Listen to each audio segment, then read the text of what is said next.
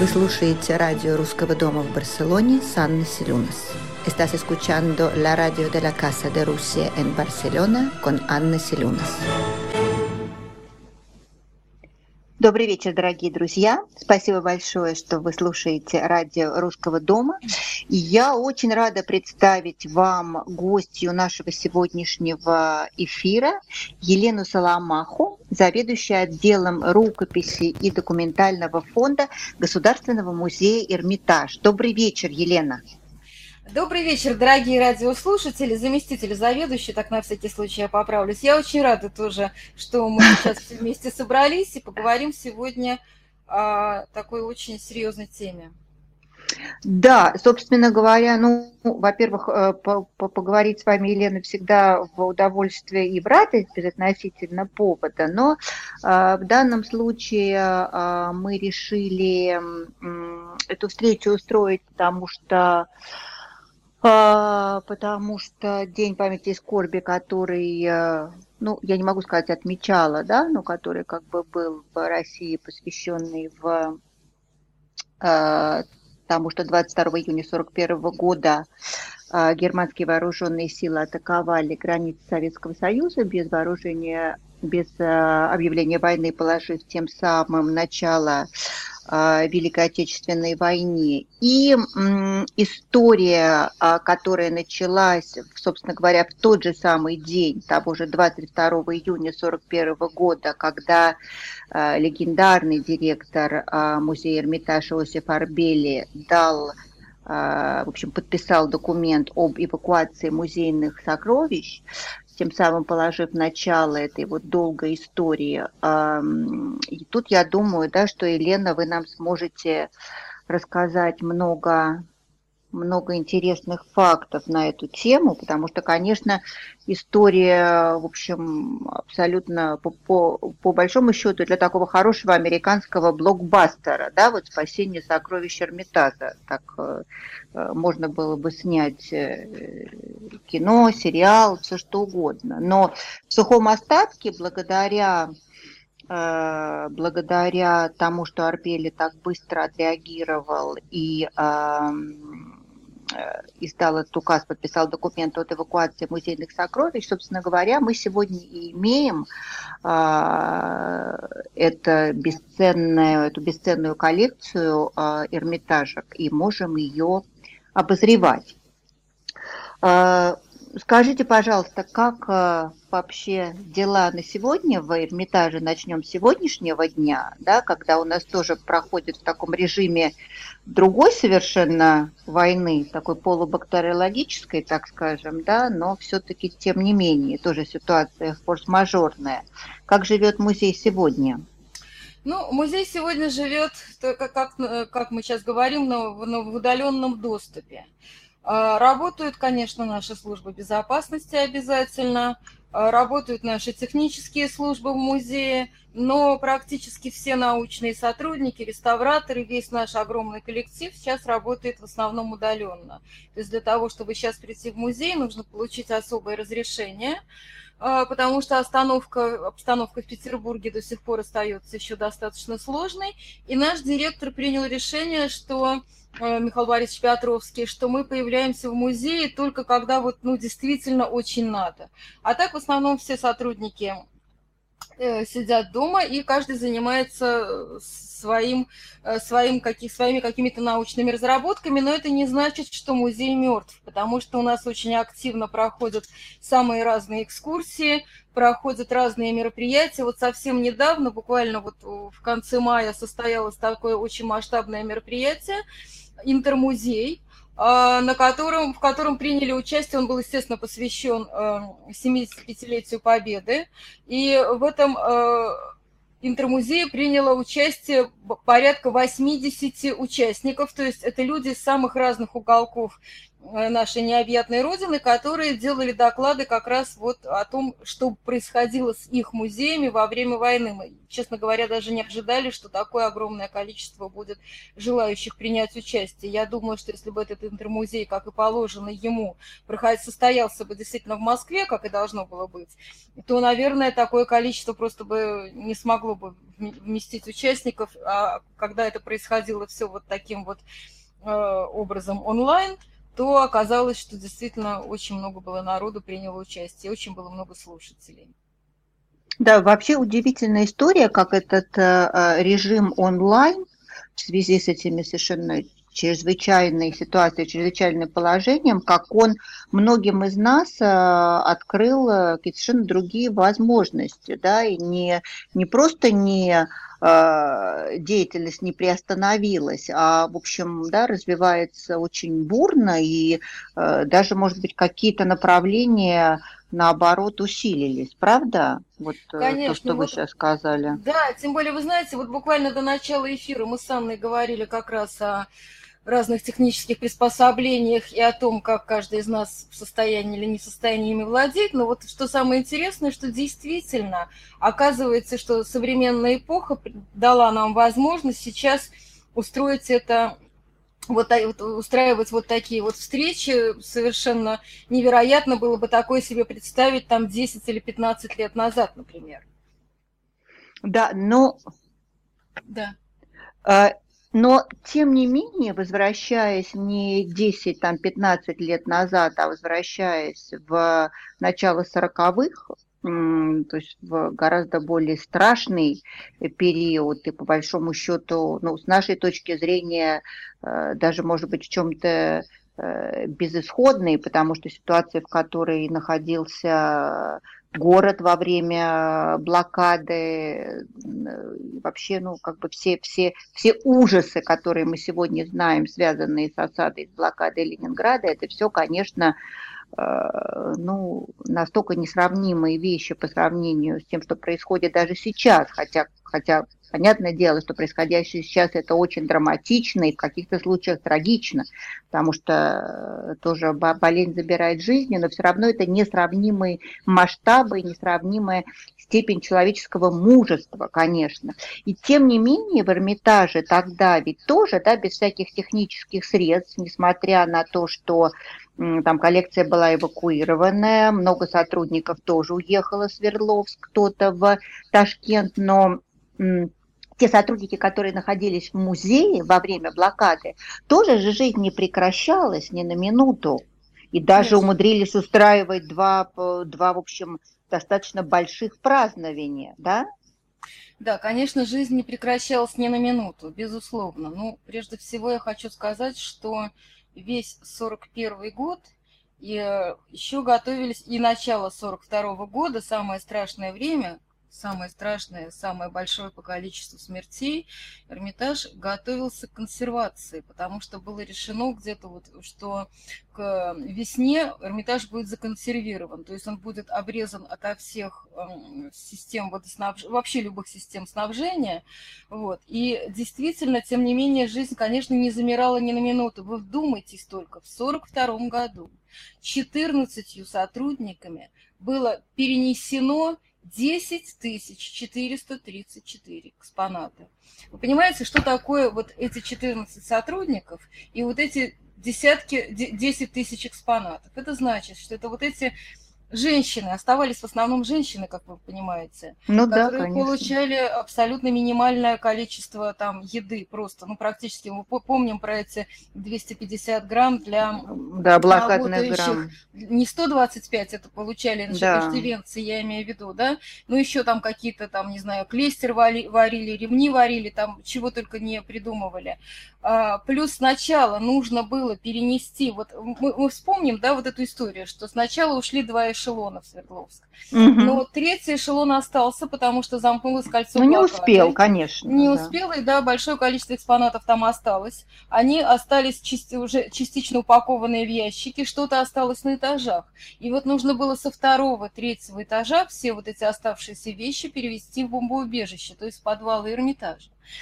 Но э, потом уже весной эти подвалы были частично затоплены. Там, кстати, жили, жили наши сотрудники, и не только Да, наши. да, да, у вас же было 12 бомбоубежищ около, в да, Эрмитаже около сделано. Тысяч, да. Около двух тысяч человек там жило, но уже к началу весны э, всех оттуда уже людей пришлось Э, естественно, убрать, бомбоубежища были закрыты, но не только это, нужно было обратно все эти экспонаты перенести обратно в залы.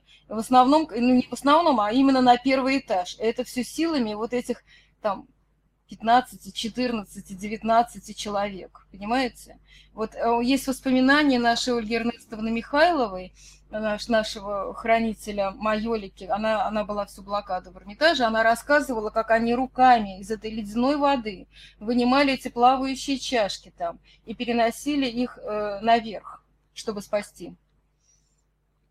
Что касается научной жизни, она тоже не останавливалась, э, потому что, по-видимому, вот это продолжение интеллектуальной жизни, оно придавало людям силы потому что оно эм, возвращало им собственное достоинство, потому что очень люди боялись умереть и не закончить свои научные труды. И об этом пишут очень многие. Вот Борис Борисович Петровский, наш бывший директор, который в это время был в команде ПВО, он пишет, что все у них были при себе сумки от противогаза, они всегда были забиты книгами. А в перерывах между бомбежками они читали друг другу лекции, пересказывали то, что им удалось узнать вот в течение мирного времени. Ну да, во-первых, это, а во-вторых, это же тоже я читала а, и воспоминания, конечно, по поводу этого времени и так далее. И все, в общем, э, сводятся, и все сводится к одному и тому же, что эта работа, она, собственно говоря, отвлекала тоже людей от, от ужасов происходящего, потому что понятно, конечно. что мозг человеческий в любые времена э, устроен одинаковым образом, да, то есть нам, если мы, как только мы концентрируемся на чем-то, неважно, да, вот прямо вот это, это начинает съедать все наше наше внимание, да, то есть мы уже становимся, то, что называется, слепыми по поводу всего происходящего вокруг. А когда вокруг как бы происходят ужасы, смерти, голод и холод, то, конечно, спасением становится искусство, по большому Безусловно. счету, да, то есть Оно это, всегда, в общем... Да. Абсолютно прав, правильно. И недаром вот тот же Борис Борисович писал, что книга про историю искусства Урарту, которая была написана их им бомбоубежище Эрмитажа, он уже даже после войны, уже написав много других работ, он считал ее одной из лучших. Да, да, это правда. Это, конечно, книга, да и вообще, собственно говоря, все, что Вообще там были какие-то серьезные очень труды. Э, да, там были очень серьезные труды. Наталья Давыдовна Флитнер тоже очень известный востоковед по учебнику о искусстве средней, о, о, о, о искусстве Древнего Востока воспитывалось много поколений, которые заканчивали искусствоведческие отделения. Я в том числе училась по ее книге. Она тоже была написана в блокадном Ленинграде. Причем Наталья Давыдовна, профессор, доктор наук, она тогда отказалась покидать Ленинград. Очень любопытно об этом пишет одна из наших бывших сотрудниц, о том, что она не уехала, хотя в 1942 году эвакуировали всех докторов, профессоров. Арбели тогда уехал в марте месяце. Угу. Вот, она, у нее были кошки, и она не могла их бросить. И она, и она осталась с этими кошками, да. У нее, ну, она была одинокий человек, вот, она оставалась, кормила их пока могла, но потом кошки, естественно, не выжили. Умерли. Но Наталья Давыдовна, слава богу, пережила блокаду пережила блокаду, да. Вот я сейчас читаю Адамовича э, э, цитату. Научные сотрудники, экскурсоводы, художники, реставраторы, профессора и аспиранты, все те, кто не был призван на фронт, ежедневно возвращались на свое рабочее место, даже если оно было перенесено в подвалы разоренного, обстрелянного музея, в залы с невыгоревшими квадратами вместо художественных полотен на стенах.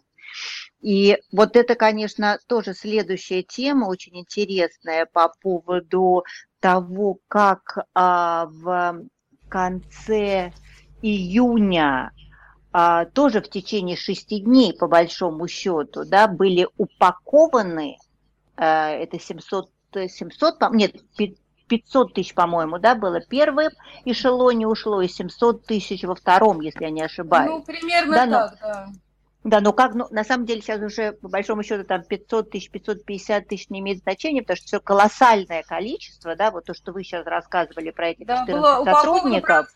За неделю, да. Да, то есть это же, это же, собственно Но, говоря, все произошло за считанные дни.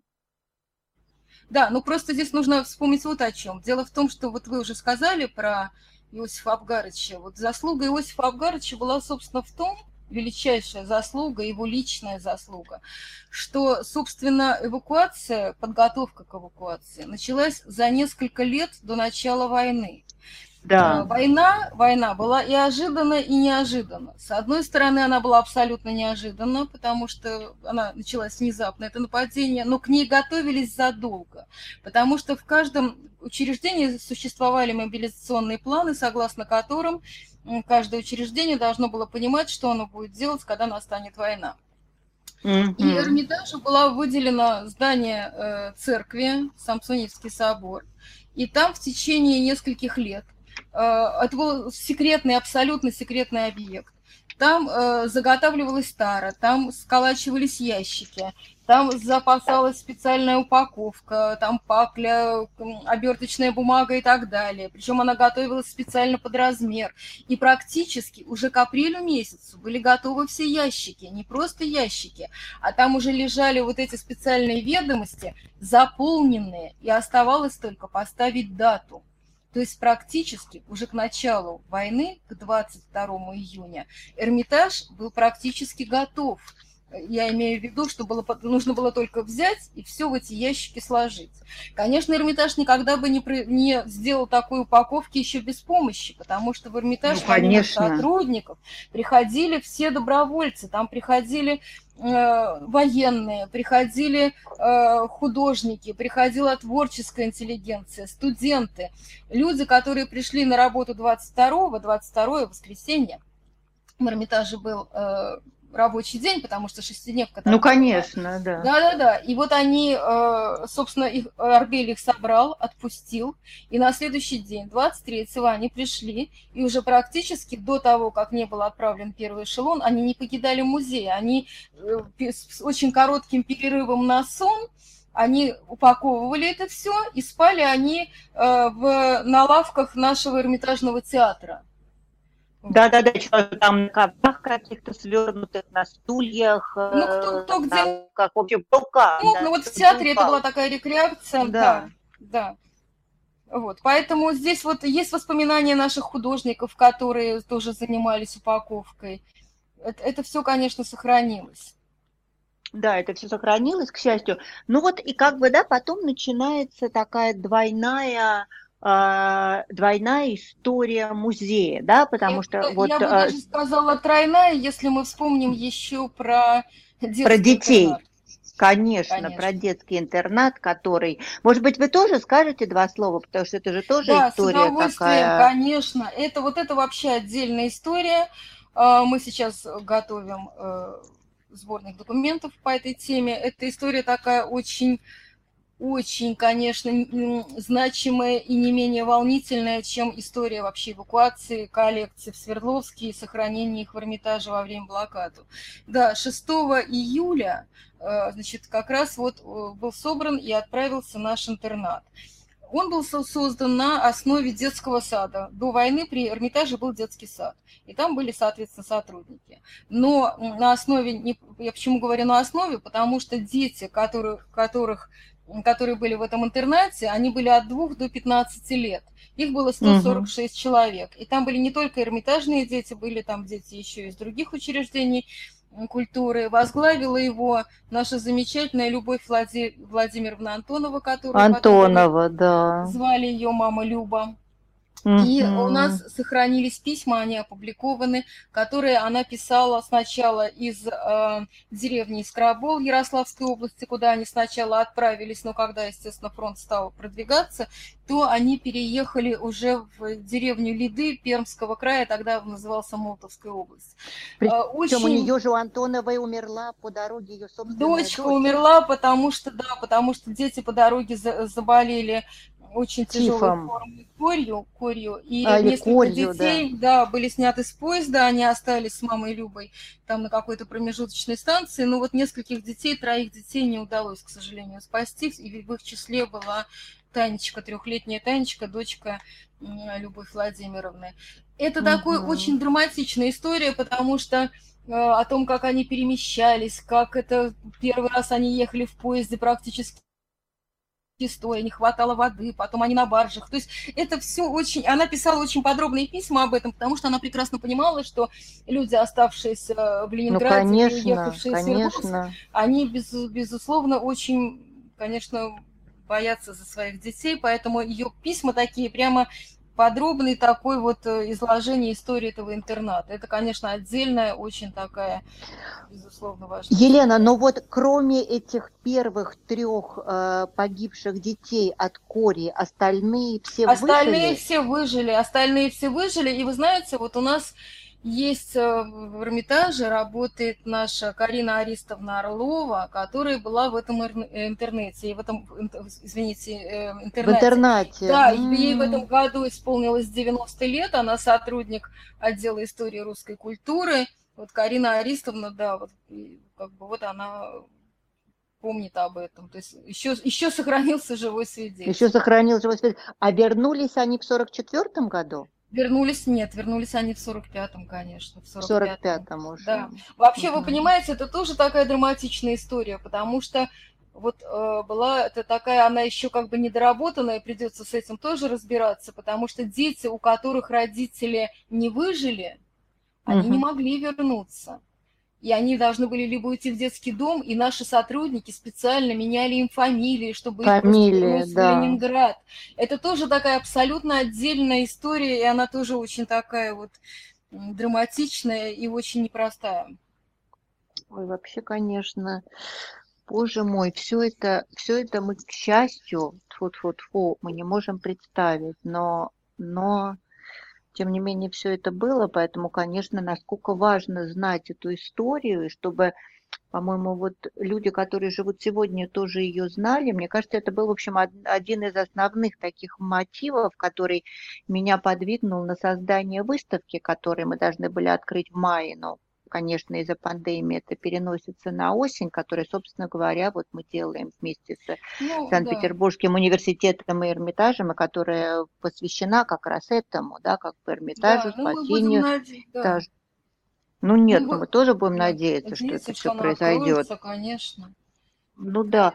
А, хорошо, значит, вот у нас получается три части, да, то есть да. э, такое эрмитажное Э, летописи, так скажем, военных да. лет, да, значит, вот детский интернат – это э, мы с вами уже проговорили, и дальше разделяется непосредственно история и судьбы самого музея и людей, связанных с ним напрямую, да, потому что часть, да. значит, два эшелона вместе с э, э, э, Левинсоном уезжают в Свердловск, да, причем тоже, как мы знаем, уезжает собственно говоря, только, только Владимир Францевич и знает, да, куда отправляется да, эшелон, да, да. да, то есть этого больше да. не знает никто из трудников. Вначале первый эшелон, потом второй, да, ну третий, вот, да, вы правильно сказали, не, да, не успевает. Да, да знаете... где в Свердловске. Да-да, извините. Угу. Нет, да, Елена, слушаю вас. Да, в Свердловске, да, в Свердловске они прибывают в Свердловск, и их никто не встречает там поезд прибывает ночью, никого нет. Владимир Францевич э, отправляется выяснять, э, что, что где сотрудники ждут в поезде до утра. С утра прибывает в, в, э, Владимир Францевич с грузовиками. И дальше их всех расселяют по э, разным, э, соответственно, домам. Да? Mm-hmm. Это прежде всего Свердловская картинная галерея, где в этом году должен открыться наш центр Эрмитаж Урал. Это единственное здание на улице Вайнера, дом 11. Оно сохранилось в том самом виде, в каком оно и было во время вот 41 года. Там сейчас mm-hmm. идут, конечно, там сейчас его реставрируют. Реставрируют. Да, к нему сейчас уже пристроен, уже закончилась пристройка вот этого вот такого современного здания. Он сзади как бы подходит к нему. Э, Эрмитаж Урал. И там сохранились вот те самые комнаты, где сидели наши сотрудники. Я очень надеюсь, что когда все-таки ваша выставка состоится, можно будет показать, как там, собственно, заседали наши сотрудники на втором этаже. А на первом этаже Да, это было бы замечательно. Наши ящики. Второе здание, это было здание костела, оно тоже не сохранилось. И третье здание, это было здание антирелигиозного музея, которое стояло на площади Народной мести. А, это здание очень хорошо всем известно, потому что это было не что иное, как Ипатьевский дом, где в 18 году в июле расстреляли да, была расстреляна семью. семья. И да. вот, вы знаете, сохранились воспоминания наши одной из, э, значит, э, это была дочка наших сотрудников, она, Анна Григорьевна Белова, она оставила свои воспоминания. Вот она пишет о том, что там действительно этот дом, он с одной стороны как бы одноэтажный, но поскольку он стоял на горке, то с, одной, с другой стороны он как бы двухэтажный. Там был еще подвал, собственно, в этом подвале была расстреляна царская семья. И весной, когда таял снег, то снег вот этот таял, и подвал был затоплен, хотя они там часто играли, поэтому там наши ящики не стояли в подвале. Они стояли mm-hmm. только на втором этаже этого Ипатьевского дома, но Анна Григорьевна пишет, что она прекрасно, они знали о том, что там произошло, и поэтому они в этом подвале как-то часто находились. Это вообще такая мистическая в определенном смысле история, потому что э, коллекция бывшая императорская коллекция, вот вдруг да. оказалась в доме, где, где, собственно, провел свои последние дни император и его семья. Да, это вообще все, вот в принципе вся эта история, связанная, конечно, с Эрмитажем, поэтому я с самого начала это и сказала, что это такая, такая, конечно, цепочка не, не, неимоверных сплетений, разрешений, да. не знаю, там как бы случайности, не случайности, предопределенности, да, которые вот, э, да. которые в такую тугую косу сплелись и получили этот результат. Но в Свердловске, в общем, у, как у сотрудников Эрмитажа, так и у коллекции была по большому счету, да, ну если мы как бы сравниваем с теми, кто остался в э, блокадном Ленинграде, конечно, в общем, была ну, достаточно спокойная жизнь, несмотря Вы знаете, на... Э, конечно, с какой-то степени да, конечно. Если сравнивать с блокадным Ленинградом, здесь конкуренции нет практически. Да. Но жизнь тоже была очень сложная. Во-первых, когда они приехали, ну, с экспонатами все было понятно. Их поместили в эти три здания.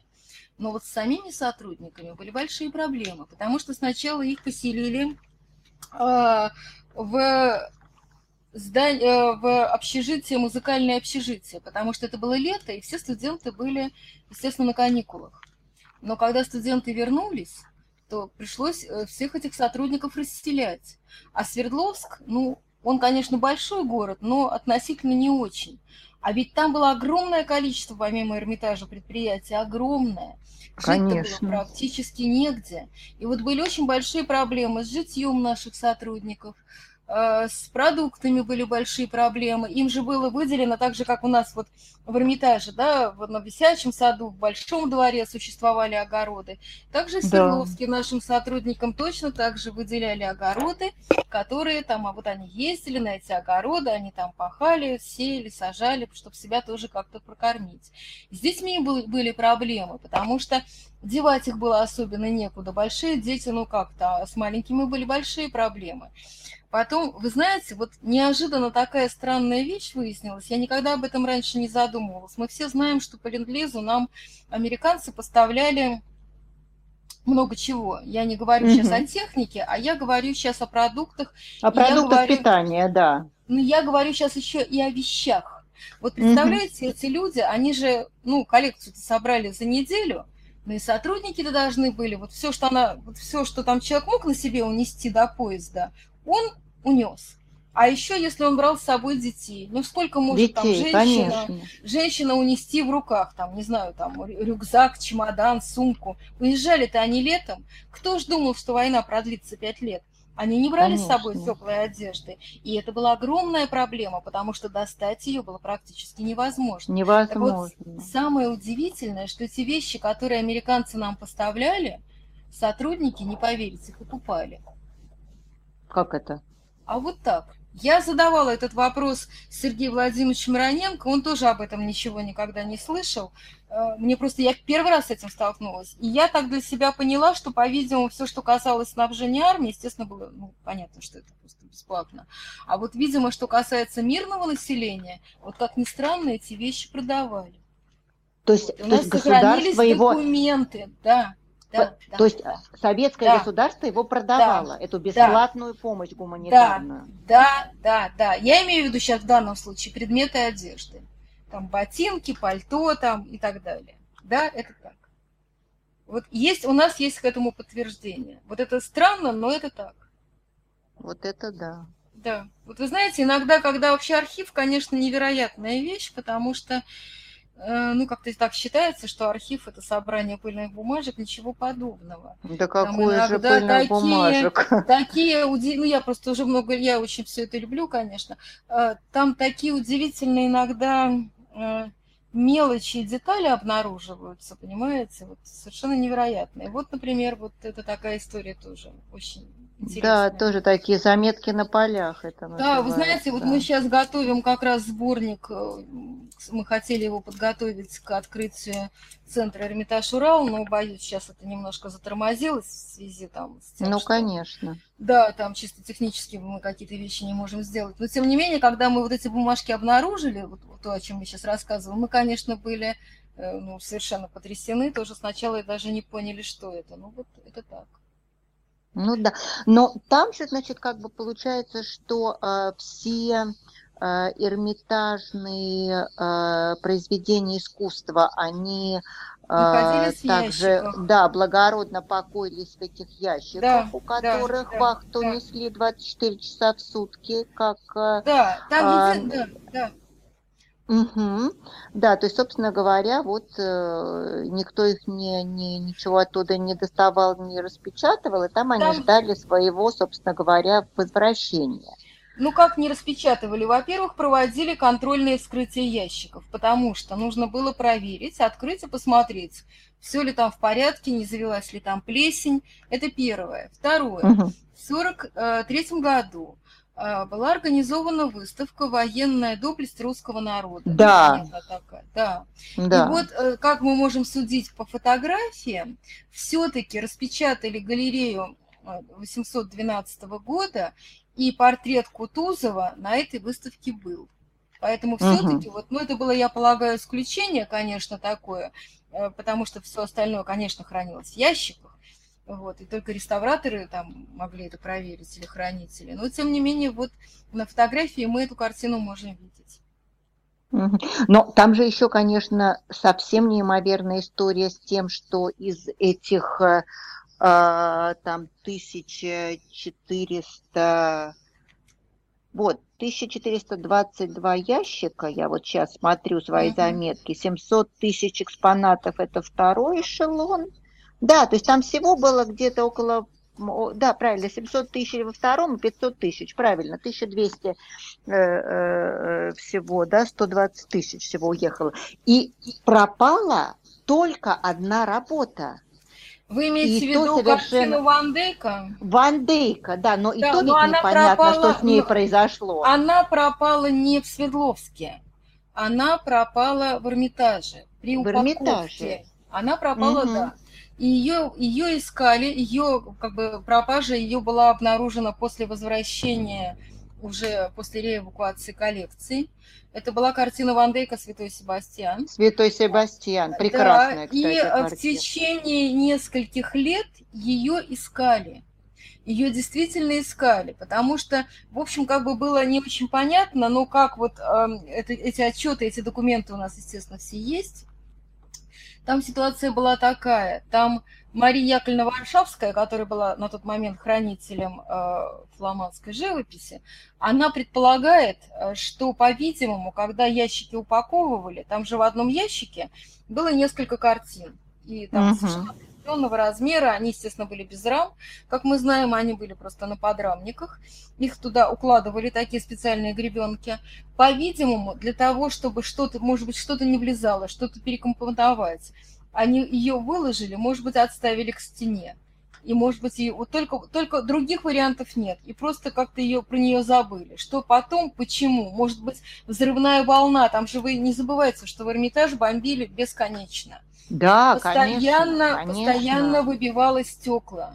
А, и более того, есть фотографии, они сохранились, где наши реставраторы, это уже было где-то в 1944 году, когда блокада была снята, и уже ставили, стали готовить а, выставку произведений искусства, оставшихся во время блокады. В 1944 году она была открыта. А, там просто действительно есть где-то фотографии, где лежат картины, такие, знаете, месиво, потому что... Да, да, я видела эту фотографию, да, мне ее тоже хорошо, прислали они ваши. Они есть, они есть в интернете, все эти фотографии практически. Делал их в основном, ну, больше, в большинстве своем Борис Павлович Кудояров, такой потрясающий. Да, Кудояров, да. Московский фотограф, который приехал в Ленинград, и, собственно, всю блокаду он был здесь. Mm-hmm. Вот. А, да, так вот, собственно, такое возможно было, что, может быть, ее просто разнесло в клочья просто, понимаете, это возможно, потому что никаких других вариантов быть, конечно, не может. Она не ну, уехала да. в Свердловск, потому что если бы она в Свердловск уехала, она бы точно так же вернулась. Конечно, и вернулась, естественно, потому да. что, но вообще все равно это это фантастическая совершенно да, история, очередная, да, что из такого немыслимого количества да. произведений искусства вернулись все это же, да, да причем в какие времена? Конечно, времена, когда конечно. люди голодали, когда, собственно говоря, это могло, да, там спасти, или там, я не знаю, господи, ну, боже мой, да, Безусловно. все что угодно, все что угодно. И ведь да и по большому счету это даже, наверное, не особо сложно было. В общем, да, ну что там, один этот солдат или один из сотрудников сидел около этих ящиков, да, или там, когда их перевозили, или, или когда их укладывали, да, насколько вообще люди были э, порядочные, да, одержимые, Безусловно. говоря, вот Безусловно. этим чувством долга. Нет, их укладывали, а... я могу вам сказать, алгоритм известен, и он хорошо в этом же кстати сказать, акте о пропаже картины Ван Дейка, он прекрасно расписан. Там все было очень просто. Укладкой занимались всегда два человека. Два. Вот. Поэтому там один ничего не делал, там их всегда было двое. Вот что там произошло, до сих пор как бы непонятно, потому что Мария, Мария Яковлевна, она все это очень подробно пишет, э, как они делали эту укладку. Вот. Солдаты рядом не стояли, конечно. Наши сотрудники сами это делали. Причем, понимаете, одно дело огромный Себастьян, а другое дело какие-нибудь маленькие золотые монеты. Конечно, конечно, естественно, Понимаете? естественно. Елена, давайте мы прервемся на минуту на давайте. перерыв и вернемся к, э, к нашему разговору интересному. Радио Русского дома в Барселоне. Елена, значит, возвращаемся к теме э, Эрмитажа и сокровищ. Ну вот как бы, значит, эта Свердловская часть, э, она, ну, Конечно, сказать, что более-менее понятно, это неправда, потому что, конечно, это 4 года, и это, я думаю, что там тоже были, э, можно написать собрание сочинений по поводу всего происходящего, но тем не менее, да, а вот давайте сейчас вернемся, тогда мы, мы, мы как бы с вами начали вот с, с детской истории, с интерната, потом остановились на Свердловске, а вот теперь подошли к тому, что происходило, собственно говоря, в самих стенах Эрмитажа а, в осажденном блокадном Ленинграде. Вот эта часть, наверное, она будет такая самая, была такая самая трагическая, да? Безусловно, конечно, конечно. Безусловно, это была самая страшная и самая трагическая часть. А, два эшелона уехали в Свердловск, и в начале сентября замкнулось кольцо блокады, перестали ходить трамваи, стали уменьшаться постепенно а, нормы продовольствия. И, а, тем не менее, Эрмитаж жил, и тем не менее в Эрмитаже, опять же, еще пока оставался в 1941 году, оставался Арбели. И в конце уже года, практически сначала в октябре и потом в декабре, прошли вот эти известные заседания научные, mm-hmm. да, посвященные юбилею и Низами, и... Э... Наоми Низами, да? Да, да, да, да. И угу. надо сказать, что Арбели специально добился, чтобы для того, чтобы эти заседания прошли, чтобы с фронта были вызваны востоковеды и переводчики. И он специально сам ездил в Смольный, он договаривался. Э, вообще Арбели, конечно, был совершенно уникальный человек. Вы знаете, уникальный, очень... да, уникальный, уникальный человек. У него, конечно, был характер безумно сложный. Он мог быть безумно великодушен и защищать кого-то, и мог вот по мелочи просто человека извести. Это у него все было. Но это все, в общем, настолько несущественно на фоне того, что было им сделано, потому что вот проведение этих двух научных заседаний, это, конечно, невероятная, невероятно важная вещь, потому что, вот, как я уже сказала, он специально ездил в Смольный, чтобы договориться, чтобы с фронта на один день были возвращены там востоковед Дьяконов, э, еще какие-то переводчики на один день, представляете? И он добился Фантастика. этого, и этих людей э, отпустили с фронта, они прочитали свои доклады, они прочитали свои переводы, и их обратно, э, обратно они ушли на фронт. Значит, в Эрмитаже тогда в качестве на какой-то очень такой низкой должности был такой художник Мох. Он работал до войны на фарфоровом заводе. Значит, специально из э, стоящего рядом с Эрмитажем э, корабля «Полярная звезда» был протянут провод, потому что в Эрмитаже не было света. Ну, Значит, ну, вот этот самый мох на, был подключил, подключил к ней муфельную печку, обжег на ней какую-то там коробочку, которую, и э, стаканчик такой, который он расписал в честь э, Низами восточными мотивами. И это все присутствовало на этом заседании. Вы понимаете, вот мне кажется, это настолько важно, там вокруг рвутся снаряды, да, а проходило все это не где-нибудь, а в бывшем школьном кабинете, а именно, а раньше это было помещение, где заседал совет. Угу Российской империи. Это первый этаж старого Эрмитажа, это огромные потолки, они, э, огромные окна, они, конечно, были затянуты черной тканью, понятно, но, тем не менее, это все проходило там, под бомбежками. И мне кажется, что для Арбеля это было очень важно, понимаете? Где-то там что-то рвутся снаряды, идет война, а здесь, здесь мы заседаем и мы говорим о э, восточных поэтов, мы читаем наши переводы, мы делаем наши доклады. Это вот так же, как было в свое время у Архимеда написано «Не трогай мои чертежи». Между прочим, эта фраза была написана по латыни на своде одного из подвалов. Вот это было, собственно, девизом тогда, и вот это очень важно, конечно. Да, ну вообще это, конечно, странно, потому что с одной стороны сейчас, да, вот оглядываясь назад и думаешь, да, например, я не знала того факта, что востоковедов на один день да. с фронта, да, и так далее. Ну, я вот задаю себе вопрос, а действительно вот на, надо ли? То есть я, например, условно говоря, понимаю, как для того, чтобы сыгралась э, седьмая симфония Шостаковича, ленинградская, да, знаменитая, которая, собственно говоря, по-моему, 9 августа, да, 42 -го года да. устроили, потому что э, по гитлеровским предположением а, а, Ленинград должен был быть взят полностью 9 августа 1941 года. И я даже читала где-то, что а, были распечатаны приглашения на праздничный на банкет прием в Астории. В Астории, да. да. Да, да. И вот, значит, в 1941 году. Да, и вот, значит, как бы вот 9 августа 1942 года устраивалась премьера, причем тоже, да, это, конечно, э, мурашки по коже, потому что какие музыканты, симфонический оркестр, а откуда в блокадном городе, где только в эту зиму 41-42 года от голода умерло 250 человек, да, вот так вот, как корова языком слезнула, да, какие там э, да. вообще музыканты и так далее, их там тоже собирали вообще откуда угодно и так далее. Но здесь, да, здесь, конечно, тоже вот э, ну, теряешься в, в, в ответе, потому что, ну, наверное, конечно, все это было необходимо именно для того, чтобы э, именно для того, наверное, чтобы э, люди понимали, что существует нечто еще, кроме вот ужасов происходящего, как вы считаете? Безусловно, конечно, потому что это именно это помогало выживать, конечно. Вы знаете, вот сохранились чудесные воспоминания, еще одна тема, да, по поводу, да, кстати, вот в наших воспоминаниях наших сотрудников есть воспоминания об этом чудесном концерте.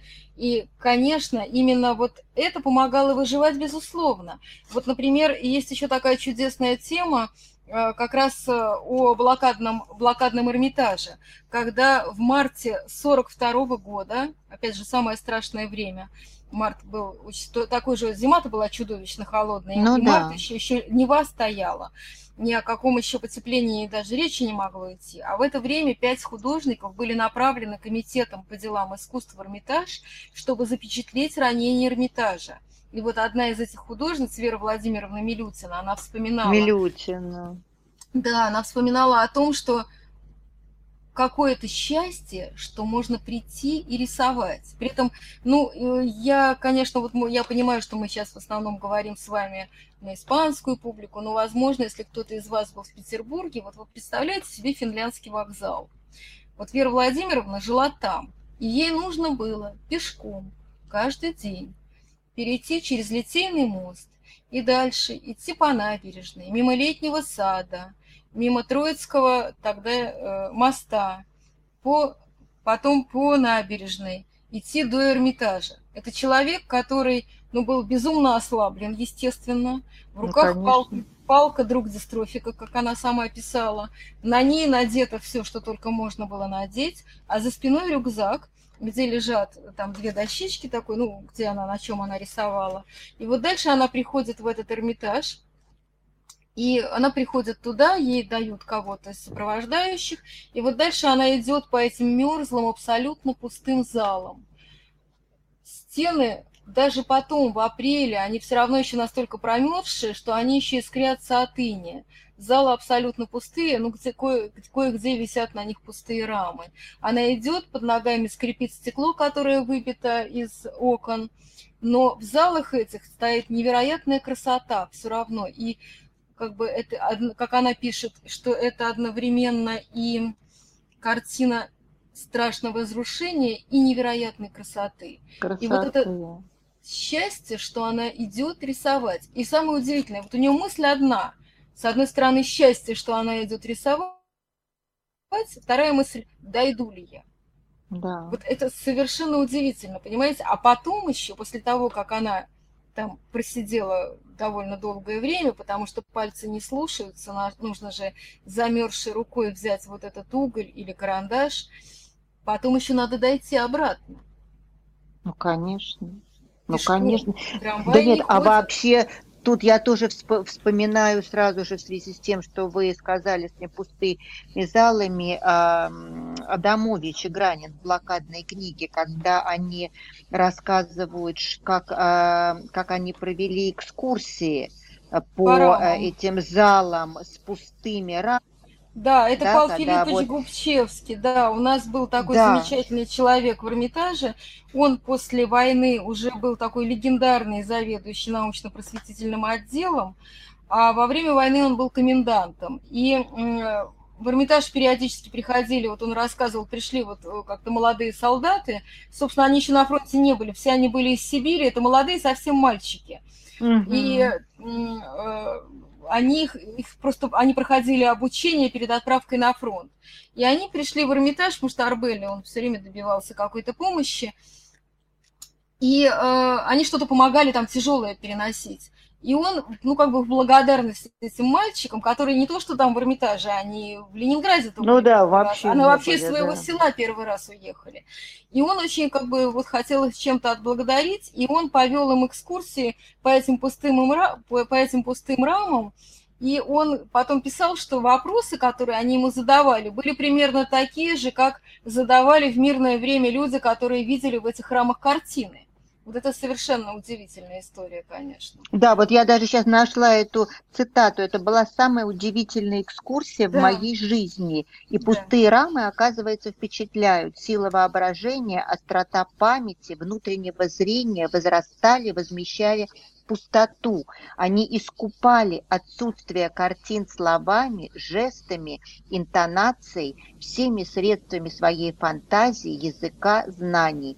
Сосредоточенно, пристально люди разглядывали пространство, заключенное в раму. Вообще фантастика. Конечно, Фантастика, да. но это еще говорит о том, что Павел Филиппович умел очень здорово это все рассказывать. Рассказывать, ну конечно. Он ну, был совершенно блестящий человек, конечно. Конечно, потому что Любана все равно требует, конечно, э, хорошего волшебника, безусловно. Да. Иначе, иначе, конечно. А, а давайте, может быть, эм, вернемся опять в а, наше с вами время. Если вы можете рассказать немножко напоследок, там у нас осталось еще минут 7-8, угу. про то, что происходит сейчас в музее, да, о том, какие у вас проекты, потому что все-таки, ну, э, тряханула по всем очень сильно ну, ситуация с пандемией, конечно, планы изменились. Вообще, вот как, э, как на Эрмитаже это э, сказалось? Знаете, вот, да. Угу. Если говорить о военных проектах, ну, мы все-таки говорим на эту тему, то вот сейчас у нас вышла замечательная книжка. Собственно, эта книжка вышла сначала в 2005 году, потом мы ее довольно серьезно дополнили. И сейчас ее можно увидеть на сайте Эрмитажа. Она называется «Эрмитаж. Хроника военных лет». Эта книга была составлена исключительно по воспоминаниям, письмам и дневникам, потому что у нас в архиве огромный комплекс документов, колоссальный. Но мы решили, что именно история, рассказанная самими участниками, она гораздо более такая пронзительная, что ли. Да, конечно. Да, конечно. да, да. И вот, собственно, если кому-то интересно, можно просто зайти на сайт Эрмитажа и ее прочитать. С другой стороны, у нас должна наша библиотека подготовила замечательную выставку. Ну, выставка должна была открыться, как вы понимаете, 9 мая, но ну, очень да. я надеюсь, что она откроется обязательно. Она называется «По обе линии фронта». Это очень интересный опыт, потому что у нас библиотека недавно совсем приобрела альбом, немецкий альбом, который был э, подготовлен э, с видами России, который предполагалось, что немецкие офицеры, а может быть и солдаты, должны будут посылать из России на Рождество Открытки, свои семьи. Да. Это, угу. да, это такие фотографии. А, вот, кстати, вот э, наша сотрудник библиотеки Ольга Георгиевна Зимина, у нее есть как раз вот тоже на сайте Эрмитажа рассказ об этом. Она там это показывает и прекрасно об этом рассказывает, поэтому это тоже можно все посмотреть. Вот. И с одной стороны, это вот этот альбом невероятный, где запечатлены разрушения, там и Петергоф весь разбомбленный, и э, виды Ленинграда с немецкой стороны. А с другой стороны, это как бы с нашей стороны, это уже, конечно, другие фотографии, фотографии и рисунки, которые были сделаны в блокадном Ленинграде. Там же будет представлена книга нашего сотрудника, моего учителя потрясающего совершенно человека Николая Николаевича Никулина, который с 41 по 45 год прошел всю войну и оставил, я полагаю, лучшие воспоминания о войне, которые только возможно, потому что в наше время эта книга прошла уже четыре переиздания. Это вообще невероятно, очень страшная вообще книга. Я очень рекомендую всем, кто Как она называется, читал. Елена? «Воспоминания о войне». Николай Вас Николаевич Никулин. Да, «Воспоминания mm-hmm. о войне». Mm-hmm. Она, я полагаю, наверняка она и в интернете где-то есть она очень много раз переиздавалась, такая страшная книжка совершенно. Вот. Что касается других проектов, ну, это год Рафаэля, и, в общем, вы знаете, была запланирована очень большая выставка мне да, вот я хотела у вас как раз спросить, что с Рафаэлем. Тут, тут, к сожалению, ничего не могу сказать. Надеюсь, что это все состоится. По крайней мере, наш директор, который постоянно какие-то вот дает интервью, он как-то тоже это вроде озвучивал. Будем надеяться, что так оно и будет. Понимаете, к сожалению, такая немножко непредсказуемая ситуация. Вот в Москве да, абсолютно. уже закрыли, да, а у нас пока еще все закрыто. И вот Эрмитаж для публики откроется не раньше 15 июля. А, нет, ну, а, то есть все-таки в июле вы планируете открыться? Вроде как, да, 15 июля, да, вроде планируют пускать публику, естественно, это будет уже совсем другой э, формат. потому что там, насколько я знаю, билеты нужно, ну это сейчас, по-моему, так везде, нужно будет покупать через интернет, там будут э, ну, определенные ограничения по количеству публики, по залам, ну, Поэтому конечно. пока очень сложно сказать, как все это будет в живьем. Ну, пока вот наш директор там периодически дает в интервью, они есть в интернете, он об этом во всем рассказывает. Поэтому пока, ну, как-то сложно все сказать. Вот я совсем недавно, я была в Эрмитаже, меня попросила наша пресс-служба приехать, там тоже дать коротенькие там какие-то свои комментарии. Э, вы знаете, вот такое щемящее чувство прийти в свое родное место, увидеть эти абсолютно пустые залы, абсолютно. Вот. Ну, да. Вот, да, ну, ну да, то есть, с одной стороны, с одной стороны, это, конечно, неимоверная роскошь прийти и увидеть Эрмитаж. Ну, я их видела пустым. на протяжении 40 Но вы их видели, да. Вот я вам хотела сразу же добавить, что вы-то их видели, конечно. Да. Да, сейчас это выглядит так, знаете, осиротевший да. Эрмитаж такой. раз, что для вас это... Да, да. Ну, давайте все-таки закончим на какой-то более позитивной а, ноте, светлой ноте, Конечно. да, потому что если мы с вами уже э, целый час беседовали про э, то, что происходило в такой страшный период, как э, блокада, как Вторая мировая война, да, и как люди справились с этим, где все-таки мы будем я просто верить хочу всей позиции... душой, да, что... На позитивной ноте я хочу вот что сказать. Вы знаете, Эрмитаж всегда помогал выживать. Надо сказать, что если возвращаясь к войне, все сотрудники, которые находились в разных уголках страны, не только в Свердловске, в Ленинграде, в Ташкенте, вы же сказали, да, еще во много где. Конечно. Они все друг другу писали письма, потому что Единственное, что проходит сквозной нитью, красной нитью через все эти письма, это Эрмитаж.